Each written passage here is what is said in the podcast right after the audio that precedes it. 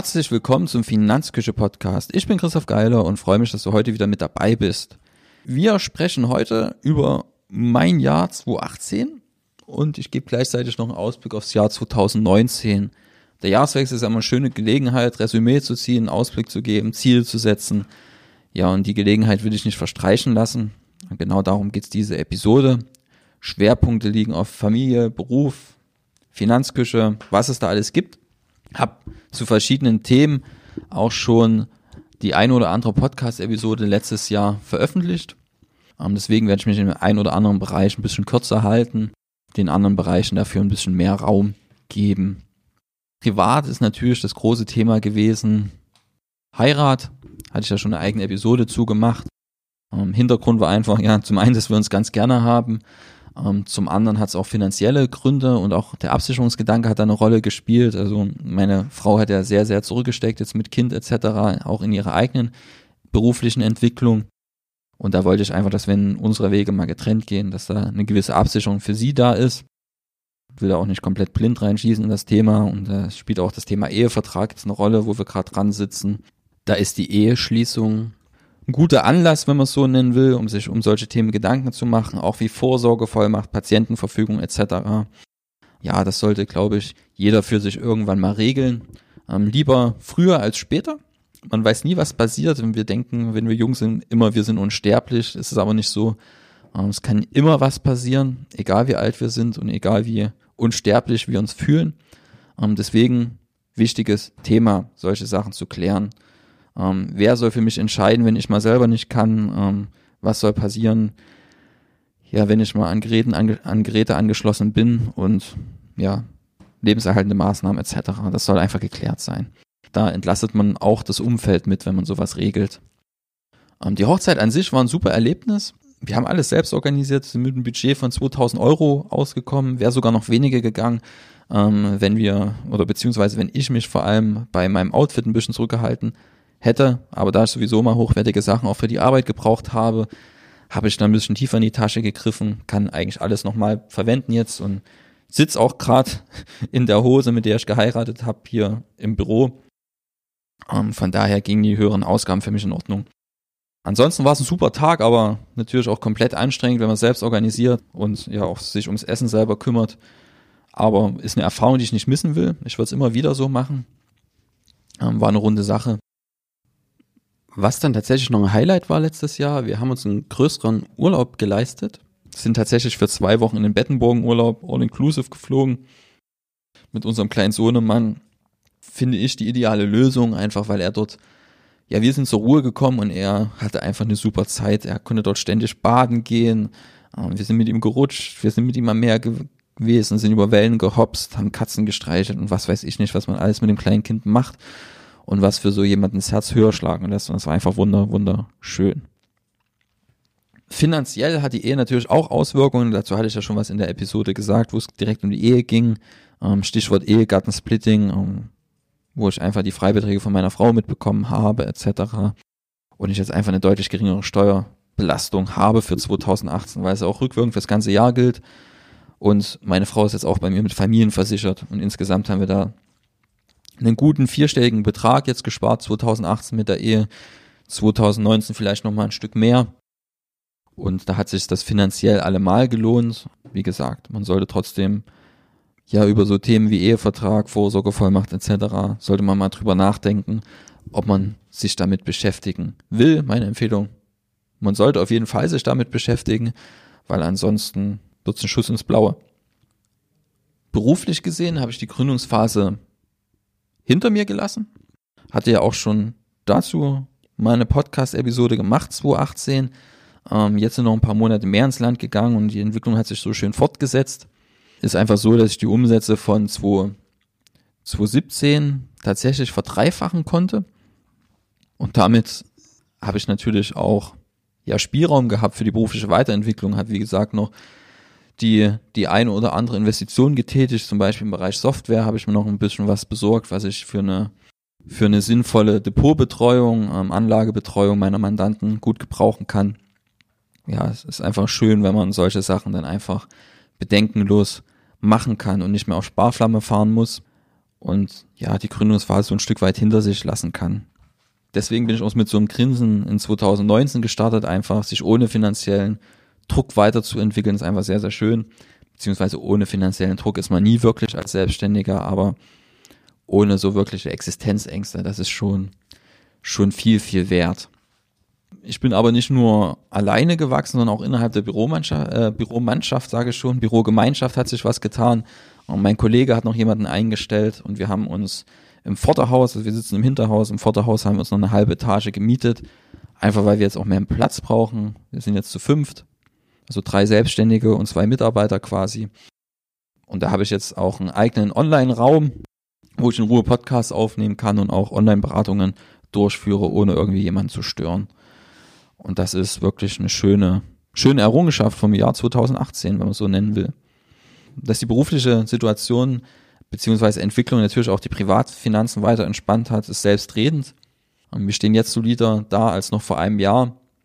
Ich konnte nahezu alle Verbindlichkeiten begleichen, die irgendwie entstanden sind und vor allem auch 2018 unerwartet zurückgefordert wurden. Das hatte ich auch schon angesprochen, dass da mit der Anwesenheitspflicht bei der Weiterbildung ein bisschen was schiefgelaufen ist und ja, dann die ganzen Förderungsdarlehen zurückgefordert wurden und dann stand ich plötzlich ja vor einer schön vierstelligen Summe, die dann aufgetrieben werden musste.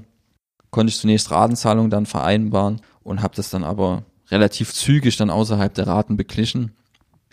Habe jetzt noch eine kleine Restrate von 75 Euro im Monat laufen, die aber zinsfrei ist, deswegen habe ich es auch laufen lassen.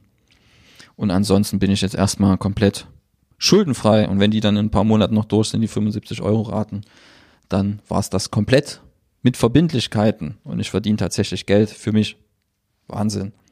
Ja, aus Erfahrung heraus kann ich sagen, Weiterbildungsschulden sind auch nicht viel schöner als Konsumschulden.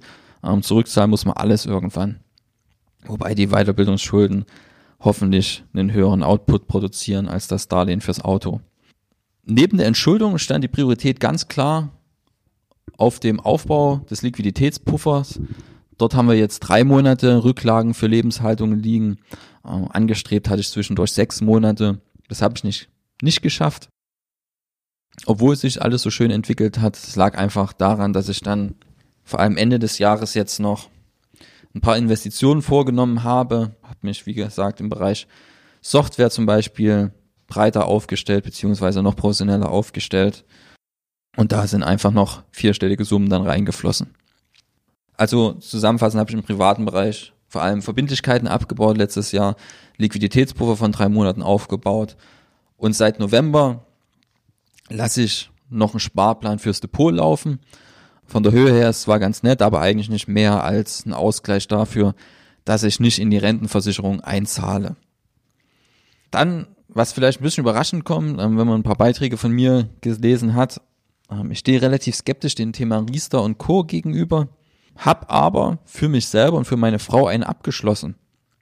Kurz vor Jahresende. Das liegt einfach daran, ähm, dass meine Frau für 60 Euro die Zulagen für sich und fürs Kind bekommt, heißt 60 Euro einzahlen und 175 Euro für sich selbst und 300 fürs Kind einzukassieren, sind insgesamt 475 Euro für 60 Euro Einzahlungen. Da ist die ganze Angelegenheit Riester No-Brainer. Und auch ich bin mittelbar förderberechtigt über meine verheiratete Frau. Eheschließung hat also noch einen Vorteil gehabt finanziell und bekomme jetzt 175 Euro an Zulagen für meine 60 Euro Eigenbeitrag. Ja, realistisch gesehen wird das meine Altersvorsorge nicht retten, ist aber ein schönes, ein schönes Bonbon, wenn man so nennen will. Im Bereich Risikoabsicherung, bevor ich es vergesse, hat sich tatsächlich auch noch was getan. Ich habe meine Berufsunfähigkeitsversicherung um 500 Euro aufgestockt ähm, habe da die Ausbaugarantie innerhalb der ersten fünf Jahre gezogen, ähm, wo ich ohne Begründung einfach ja die Rente um 500 Euro anheben kann in den ersten fünf Jahren nach Vertragsabschluss. Da noch der Hinweis, dass immer wenn man die Rentenhöhe für sich festlegt für die Berufsunfähigkeitsversicherung, so Themen wie Krankenversicherung und Steuern nicht außer Acht gelassen werden sollen es ist oftmals so, dass die Berufsunfähigkeitsrente, die man ausgezahlt bekommt, also die dasteht, die 1600 oder 1000 Euro oder 1500 oder was auch immer man dort vereinbart hat, dass man intuitiv denkt, das kommt netto aufs Konto. So ist es aber nicht. Oftmals werden Krankenversicherungsbeiträge und Steuern in nicht zu knappem Ausmaß abgezogen. Ähm, und das sollte man ganz klar berücksichtigen, wenn man seine Berufsunfähigkeitsversicherung abschließt, beziehungsweise erhöht oder sonst was damit macht. Kommen wir zur Finanzküche. Die ist ganz klar zu kurz gekommen. Also Anfang des Jahres war ich richtig aktiv. Da ist wirklich viel erschienen. Ähm, Habe ich auch beim Podcast sehr, sehr häufig produziert und bin dann leider irgendwann einfach nicht mehr zugekommen, ähm, das regelmäßig zu betreiben. Liegt jetzt nicht unbedingt daran, dass ich absolut keine Zeit hatte, sondern dass ich in der Zeit, die ich dann hatte, ich habe ja früher auch abends immer mal ein bisschen was gemacht oder bin mal um vier früh ins Büro gefahren, um ja, bevor die eigentliche Arbeit beginnt, eine Podcast-Episode aufzunehmen. Ähm, dafür hat mir einfach letztes Jahr dann in der zweiten Jahreshälfte die Muße gefehlt. Ähm, und ich habe es dann einfach mal genossen, wo es dann auch rund lief auf Arbeit, einfach mal auf die Couch zu fallen, nichts zu machen, das Leben zu genießen oder vielleicht mal mit dem Sohn rauszugehen oder was weiß ich nicht was. Das soll nächstes Jahr wieder ein bisschen anders werden. Dazu sage ich aber gleich im Ausblick was. Ganz kurz zum Ziel, was ich mir letztes Jahr 2008 für die Finanzküche gesetzt hatte. Da wollte ich ein Wachstum von 300 Prozent erreichen. Ähm, letztlich war es ein Wachstum von 35 Prozent, was vor allem Google geschuldet ist. Also die organische Suche nimmt immer, immer weiter zu. Das ist eine sehr, sehr schöne Entwicklung, weil man einfach einen schönen Besucherstrom hat, ohne dass man was machen muss. Aber ja, 35 Prozent sind keine 300 Prozent und damit habe ich meine Besucherziele auf der Finanzküche krachend verfehlt. Ja, ist halt so. Rückblickend geht das für mich aber in Ordnung, weil wie gesagt, ähm, für mich hatte dann in dem Moment dann Priorität, einfach mal abzuschalten und Ruhephasen tatsächlich einfach zu nutzen, um zur Ruhe zu kommen. Ähm, auch beim Blocken konnte ich früher entspannen, aber das war irgendwie Ende letzten Jahres nicht möglich. Da musste ich, hat mir, ja, man sagt immer so schön Muße als Schriftsteller oder sonst irgendwas. Ähm, das hat mir, wie gesagt, gefehlt und es war einfach anstrengend für mich, Beiträge zu schreiben. Ja, und da habe ich es dann halt einfach mal gelassen. Folge ist, dass im Dezember ist, glaube ich, gar nichts erschienen. Und jetzt, wie gesagt, auch erst am, ja, was habe ich jetzt? Ähm, ich gucke mal aufs Datum, vielleicht schaffe ich es heute noch, die Podcast-Episode fertig zu machen. Jetzt der 11.01.2019. Hätte jetzt auch schon gerne ein paar Tage eher was veröffentlicht, ähm, den Jahresrückblick, ähm, bin aber nicht eher dazu gekommen, den Podcast aufzunehmen. Ist aber, wie gesagt, für 2019 anders geplant. Und deswegen starte ich auch mit dem Ausblick 2019 mit der Finanzküche hier ist einfach so, ähm, dass ich das, was ich 2018 verpasst habe, 2019 nachholen will. Also jetzt soll das 300% Wachstum geschafft werden. Ziel ist auch für den Dezember 2019, dass ich im Dezember 2019 50.000 Zugriffe für Blog und Podcast habe. Darauf nagel ich mich jetzt fest. Das will ich erreichen. Einfach, ich weiß gar nicht, warum ich das erreichen will. Ich will es einfach mal sehen, ob es machbar ist, mit dem Blog so eine Reichweite zu erzielen. Ähm, machbar ist es auf jeden Fall. Ich will nur schauen, ob ich es schaffen kann. Monetäre Ziele habe ich eigentlich noch gar keine festen für die Finanzküche. Ähm, liegt einfach auch ein bisschen daran, dass ich mir, aktuell fehlt mir die Fantasie, dass man mit einem Blog im Vergleich zu, zu der Selbstständigkeit, die ich betreibe, da relevante Einnahmen generieren kann. Trotzdem wäre es natürlich schön, wenn man da zumindest ein bisschen was zurückbekommt, dass man das nicht alles für die hohle Hand macht, aber es ist ja auch, also mir macht es auch Spaß, außer in der zweiten Hälfte vom letzten Jahr, wo es für mich einfach anstrengend war, Beiträge zu produzieren, aber gerade habe ich wieder richtig Lust. Ähm, hoffe, die Lust bleibt auch noch eine Weile. Und deswegen muss es monetär jetzt auch nicht durch die Decke krachen. Was ich machen will monetär ist einfach zu schauen, dass ich weiter ähm, über Affiliates, also über Empfehlungslinks zum Beispiel zu Amazon, auch wenn manche Leute Amazon nicht mögen, weil es zu, ja, zu monopolistisch ist und Einzelhandel kaputt macht. Aber Amazon hat einfach das einfachste Programm dafür, wenn man Empfehlungslinks rausschickt. Ähm, da kann ich leider nicht den Buchhandel vor Ort empfehlen. Das funktioniert halt nicht. Und dort will ich ein paar Einnahmen generieren, aber habe da jetzt kein konkretes Ziel, ähm, um dir mal ein Gefühl dafür zu geben, was ich damit letztes Jahr verdient habe. Ich glaube, es waren wahnsinnige 80 Euro. Wenn ich dieses Jahr damit 200 Euro verdiene, dann bin ich schon gut. Ähm, Wäre natürlich auch schön, wenn ein bisschen mehr reinkommt. Ist aber wirklich dann nicht mehr relevant. Im Vergleich zur eigentlichen Arbeit ist das eher, eher eine schöne Spielerei. Und was ich fest etablieren will, sind Webinare. Hatte ja letztes Jahr schon einige Webinare angeboten und will das einfach dieses Jahr noch viel, viel häufiger und konstanter tun. Das liegt einfach daran, dass ich für die Webinare ein super Feedback bekommen habe, dass es Spaß macht und ja einfach eine super Sache ist, um persönlich mit vielen Menschen auf einmal zu reden, beziehungsweise nicht mit vielen, aber schon mit einer, also mit mehr als einem in der Online-Beratung face-to-face ist ja so, dass ich eins zu eins den Menschen vor mir sitzen habe und im Webinar kann man halt dann schon mal 10, 20, 30, 40, keine Ahnung, 100 Leute auf einmal erreichen, haben wir noch einen viel, viel größeren Hebel. Und da wird es natürlich auch so sein, dass das ein oder andere Webinar vielleicht mal ein paar Euro kostet, so wie es letztes Jahr auch schon der Fall war.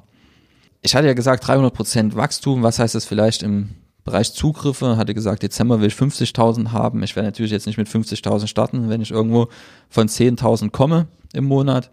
Ähm, deswegen ist es hier im Dezember die 50.000 Zugriffe zu haben über Blog und Podcast hinweg. Und fürs Gesamtjahr rechne ich mit 300.000 Zugriffen. Wenn ich das erreiche, super. Wenn nicht, wird die Welt auch nicht untergehen. Aber wie gesagt, ist ein Ziel und da arbeite ich jetzt auch darauf hin, dass das erreicht wird. Was habe ich mit der Finanzberatung vorgenommen? Also in meinem Brot- und Buttergeschäft, ähm, das uns auch den Unterhalt finanziert. Ja, das ist zurzeit meine einzige relevante Einnahmequelle und dort strebe ich eine Umsatzverdopplung an. Was mich hier zuversichtlich stimmt, ist einfach ja die Zunahme von Weiterempfehlungen und unabhängig davon die immer weiter steigende Zahl von Neuanfragen. Privat steht für uns Mitte des Jahres der Umzug in eine größere Wohnung an. Aktuell wohnen wir nicht mal auf 50 Quadratmetern zu dritt und unser Sohn ist dann einfach jetzt irgendwann dann mal zweieinhalb Jahre alt beim Umzug. Also mitten nächsten Jahres soll es dann, beziehungsweise mitten diesen Jahres jetzt, wir sind ja schon in 2019, soll es dann soweit sein. Wir ziehen um in eine größere Wohnung und dann bekommt unser kleiner Spross, der bekommt dann sein eigenes Kinderzimmer. Und ich denke mal, mit zweieinhalb Jahren ist das auch langsam sinnvoll. Hab trotzdem gemischte Gefühle bei dem Thema, weil einfach die Ausgaben im Vergleich zu jetzt exorbitant steigen. Ähm, wir werden uns nicht ganz verdoppeln, aber fast verdoppeln mit den Ausgaben fürs Wohnen. Und das ist schon, ja, habe ich schon dran zu knappern, einfach weil es die niedrigen Fixkosten, die haben uns einfach, ja, es war einfach mein Sicherheitspuffer jetzt in der Gründungsphase, ähm, der uns da ja Ruhe und Sicherheit gegeben hat, dass wir uns einfach privat finanzieren können, auch wenn es jetzt, wie gesagt, die Anlaufphase der Selbstständigkeit war. Und den sicheren Hafen dieser niedrigen Fixkosten einfach zu verlassen, das fällt mir doch schon schwer. Insgesamt hat der Gewinn an Lebensqualität dann aber doch viel, viel mehr gewischt als der finanzielle Aspekt. Ja, und ich freue mich auf den Umzug. Ähm, einfach weil ich dann auch, ja, für mich ist das Thema Kochen sehr, sehr wichtig. Um, ähm, und das ist dann mit Gäste einladen etc. haben wir dann viel mehr Platz, dann kann auch mal jemand bei uns schlafen. Und das ist wirklich ein Thema, wo ich mir doch einen deutlichen Gewinn an Lebensqualität erhoffe. Und immer wenn ich mir von der Ausgabe mehr Lebensqualität erhoffe, beziehungsweise sicher bin, dass da mehr Lebensqualität entsteht, dann bin ich dann doch schon bereit, auch die Ausgabe zu tätigen, weil wir können jetzt so viel für später vorsorgen. Am Ende erlebt man das später vielleicht gar nicht. Es sollte immer eine schöne Balance sein zwischen heute leben und halt für später vorsorgen, ganz einfach gesagt. Ansonsten werde ich vor allem unseren Liquiditätspuffer weiter aufstocken. Hat ja eigentlich schon geplant, dass er jetzt sechs Monate groß ist. Das soll jetzt dieses Jahr geschafft werden. Idealerweise sind dann am Ende des Jahres 2019 neun Monate Liquiditätspuffer auf dem Konto. Und parallel werde ich dann einfach meinen aktuellen Wertpapiersparplan weiter am Leben erhalten. Wenn ich die beiden Ziele erreicht habe, ist alles gut. Wenn es mehr wird, ist auch gut, aber es muss nicht sein, weil ich jetzt auch einfach nicht plane, meine Privatentnahme noch viel weiter nach oben zu treiben im Jahr 2019 wo ich einfach nicht will, dass die Privatentnahme irgendwie den beruflichen Erfolg dann in dem Moment dann bremst. Einen großen finanziellen Sprung werden wir ja auch ohnehin machen, wenn meine Frau dann selber anfängt zu arbeiten, was spätestens 2020 der Fall sein wird und wir dann einfach statt einem zwei Einkommen zur Verfügung haben. Was bleibt als Fazit? Ich mache es ganz kurz. 2018 war für uns ein schönes Jahr, ein tolles Jahr. Wir sind weitestgehend gesund, was immer das Wichtigste ist, haben Zeit für unseren Sohn, ich habe mit der Finanzberatung gewaltigen Sprung nach vorn gemacht. Ja, nichts davon ist, glaube ich, selbstverständlich. Und ich bin, bin wirklich, wirklich unfassbar zufrieden. Und ja, wenn alles so bleibt, wie es ist, dann bleibt es so. Aber mich reizt der Gedanke, ehrlich gesagt, dass das erst der Anfang war. Und ich bin, wie gesagt, noch nie mit so einem großen Grinsen ins, ins neue Jahr gestartet wie 2019 und bin gespannt, was jetzt die nächsten Tage, Wochen, Monate auf uns zukommt, was wir erreichen, was nicht. Plan ist ja das eine, wie es dann kommt, ist das nächste. Und da bin ich einfach gespannt. Würde mich freuen, wenn du bei den nächsten ja, Podcast-Episoden dabei bist, auf dem Blog vorbeischaust. Ja, wenn ich dich einfach öfters sehe auf der Finanzküche, beziehungsweise wenn du öfters vorbeischaust, mal einen Kommentar da lässt, vielleicht die ein oder andere Bewertung bei iTunes oder sonst irgendwo, keine Ahnung, wo man alles bewerten kann. Und dann sehen wir uns jetzt einfach in der nächsten Podcast-Episode. Wir sind am Ende angelangt. Ich bedanke mich für deine Aufmerksamkeit, dass du eingeschalten hast. Oder wie man das nennt bei einem Podcast, nennen wir es einschalten, ja, ne? Und dann sehen wir uns beim nächsten Mal. Bis dahin. Tschüss.